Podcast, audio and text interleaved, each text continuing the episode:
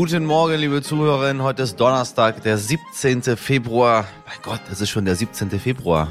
Ganz schön schnell 17. Februar geworden. Also, ich bin Michelle Abdullahi und hier ist für Sie heute wichtig mit unserer Kurzversion. Zuerst für Sie das Wichtigste in aller Kürze. Am Dienstag haben wir Olaf Scholz noch dafür gefeiert, dass er den dritten Weltkrieg verhindert hat. Nach Gesprächen mit ihm hatte sich Putin nämlich bereit erklärt, in Verhandlungen über den Ukraine-Konflikt zu gehen. Heute sieht die Lage leider schon wieder anders aus.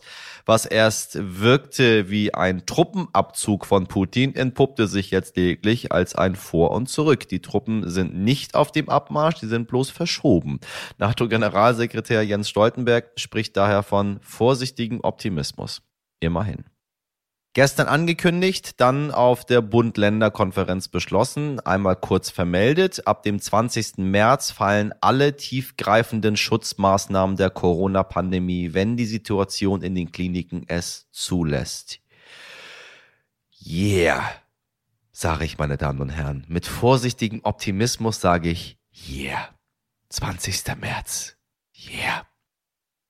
Die Bankkonten von QuerdenkerInnen einfrieren, Super Idee, vermutlich aber nicht machbar, zumindest nicht in Deutschland. In Kanada allerdings schon. In der Hauptstadt Ottawa blockieren ja Trucker seit mehreren Wochen wichtige Kreuzungen als Protest gegen die Corona-Impfpflicht.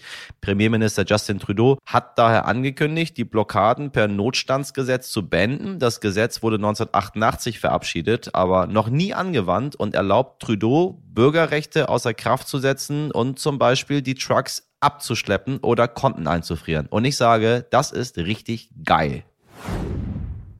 Heute beginnt in Brüssel der EU-Afrika-Gipfel, auf dem über eine gemeinsame Zukunft der beiden Kontinente beraten werden soll. Zuletzt hatten nämlich vor allem Länder wie Russland, China und die Türkei an Einfluss in Afrika gewonnen und das findet die Europäische Union gar nicht so gut und will daher jetzt die gemeinsame Vision 2030 und einen großen Umbau der afrikanischen Infrastruktur angehen.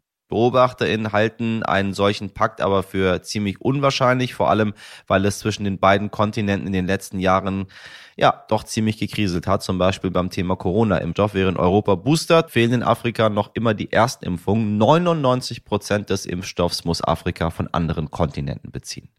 Pünktlich zu dem Gipfel hat der Pharmakonzert BioNTech jetzt aber angekündigt, eine gesamte Impfstoffproduktionskette bestehend aus zwölf Containern, den sogenannten BioNTenern, in mehrere afrikanische Länder schicken zu wollen. Darin soll dann ab Ende des Jahres nicht nur mRNA-Impfstoff gegen Corona, sondern aus langer Sicht auch gegen Malaria und Tuberkulose produziert werden.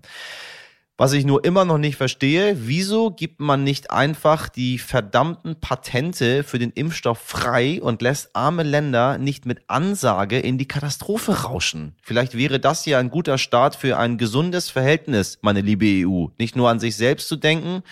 Es gilt wie so oft, Sharing ist Caring. Bleiben wir auch hier vorsichtig optimistisch. Wobei, sehr vorsichtig optimistisch. Wenn Sie eine Frau und über 50 Jahre sind, dann wissen Sie, wovon ich spreche, wenn ich diesen einen Brief meine. Eine Einladung zum Mammographie-Screening der Brustkrebsfrüherkennung. Den bekommt jede Frau in Deutschland ab 50 Jahren, was leider reichlich spät ist. In Österreich geht es zum Beispiel schon ab 40 Jahren los. Und das ist nach Meinung vieler ExpertInnen nicht früh genug, denn Brustkrebs können auch junge Frauen bekommen und tatsächlich auch Männer. In meiner Heimatstadt Hamburg war eine der jüngsten Patientinnen im letzten Jahr gerade mal 24 Jahre alt. Das Problem, die Kassen übernehmen die Kosten erst, wenn auch wirklich ein Verdachtsfall besteht. Deswegen seien Sie hartnäckig und bestehen Sie auf eine Ultraschalluntersuchung. Und ab 50 gehen Sie zu ihrem Mammographietermin. Auch wenn dieser Brief nicht gerade einladen ist und eher wie so eine Werbeeinwurfsendung ausschaut, ja, das könnte man vielleicht auch ein wenig attraktiver gestalten.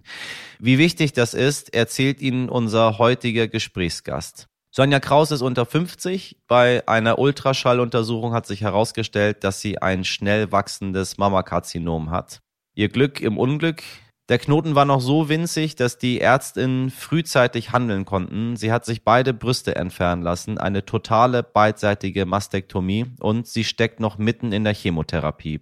Bereits vor ihrer eigenen Diagnose hatte sie für die TV-Show Showtime of My Life Stars gegen Krebs zugesagt. Hier lassen Prominente vor einem Millionenpublikum wortwörtlich die Hüllen fallen, um auf das Thema Früherkennung von Brust, Prostata und Hodenkrebs aufmerksam zu machen. Meine Kollegin Mirjam Bittner hat mit Sonja Kraus über die Scham vor der Vorsorge, die Diagnose Krebs und ihren ganz eigenen und persönlichen Umgang damit gesprochen. Hallo Sonja. Hallo Miriam. ich freue mich sehr, dass du heute da bist. Ähm, ich kenne dich tatsächlich noch früher von, von Talk, Talk, Talk, von der, von der Talksendung.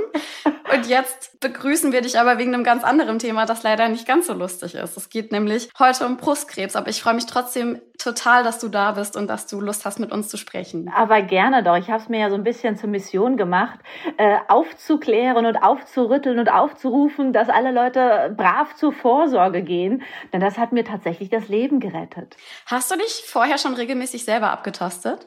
Na klar, das habe ich schon. Dadurch, äh, dass in meinem Umfeld es wirklich der Wahnsinn ist, wie viele Mädels, wie viele Ladies, kann man ja schon sagen, äh, von Brustkrebs betroffen sind. Und die sind alle jünger als ich gewesen. Und äh, von daher habe ich natürlich auch schon eine relative Disziplin an den Tag gelegt. Allerdings muss man sagen, mein Karl Arsch der Knoten, den habe ich nicht selbst ertastet, sondern tatsächlich äh, Routine, ähm, Vorsorgeuntersuchung beim lieben Gün, der da eine Sonographie gemacht hat, also einen Ultraschall und ähm, diesen kleinen, ähm, gerade mal ähm, knapp einen Zentimeter großen fiesen Möb, äh, ein Mammakarzinom, High Risk, schnell wachsend, bei mir entdeckt hat. Karl Arsch heißt der Knoten?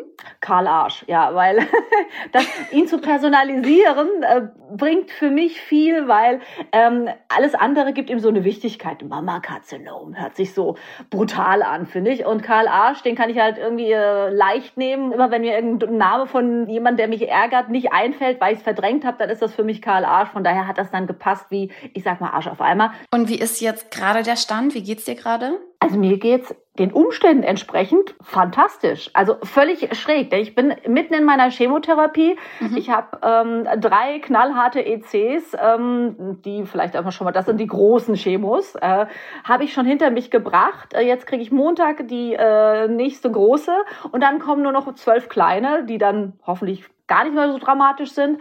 Und ich, für mich war Chemotherapie immer ein Monster. Also ich habe mich sehr radikal entschieden, was die Operation betrifft. Mhm. Das heißt? Das heißt also, man hätte bei meinem kleinen, kleinen Knoten hätte man auch brusterhaltend vorgehen können. Mhm. Ich habe aber gesagt, nee, also äh, ganz ehrlich, von Brust habe ich die Schnauze voll. Ich habe super nett gestillt und trotzdem habe ich den Scheiß an der Backe. Nein, ich brauch's nicht mehr. Weg damit. So und äh, dementsprechend habe ich eben mich zur Mastektomie entschieden, beidseitig. War für mich dann auch die richtige Entscheidung, so radikal zu äh, verfahren, weil äh, tatsächlich hinter der Brustwarze noch eine Vorstufe gefunden wurde. Die hätte man nicht entdeckt, wenn brusterhaltend operiert worden wäre. Und was man vielleicht auch, ich möchte, der Grund, warum ich da über meinen Fall rede, ist einfach nicht nur, weil ich die Leute zur Vorsorge animieren möchte. Ich möchte ihnen auch klar sagen, Krebs ist heilbar und was alles möglich ist. Ja. Das wissen die meisten ja auch gar nicht. Ich will einfach dass man mutiger und souveräner äh, auch in so eine Diagnose geht. Denn man kann tatsächlich heutzutage den alten Mist mit Karl Arsch dem Knoten rausnehmen. Und dann kriegt man so ein schönes, ich sag mal, Tüllsäckchen an den Brustkorb getackert. Und schon die schwuppdiwupp hat man die juvenile Silikonpackung dann wieder sozusagen auf der Brust. Und ähm, es sieht wieder flott aus in einem Waschgang. Ich erzähle das jetzt so lustig mit der Operation, das war auch nicht so, da hatte ich noch eine Nachblutung und ich muss noch mal unser Messer und so, nicht schön, aber alles machbar. So, Chemo wo man sagt, fünf Monate wirklich ähm, für mich dahin siechen. Man hat ja dann diese Bilder im Kopf mhm. von Frauen, die nur noch ein Teil ihrer selbst sind. Sag mal, ich stopp. Nee, klar. Sofort aufhören, über sowas nachzudenken, denn das ist nicht mehr so. Mittlerweile können die Ärzte einen so gut, die Onkologen einen so gut einstellen, was die Medikamente, begleitenden Medikamente anbetrifft, dass auch die Chemo für mich den Schrecken verloren hat. Das Wichtigste erstmal dir ganz akute Besserung. Mach weiter so. Danke für deine Zeit und dass du uns das alles erzählt hast. Sehr, sehr gerne. Wirklich, ich kann es nur noch mal betonen. Es geht auch um euer Leben und ein kleiner Vorsorgetermin hat mir das Leben gerettet. In Deutschland erkrankt jede achte Frau an Brustkrebs, liebe HörerInnen. Vorsorge ist das aller, aller Wichtigste. Also lassen Sie sich untersuchen und nicht wie bei mir in der Familie aus Scham so lange warten, bis es nicht mehr geht.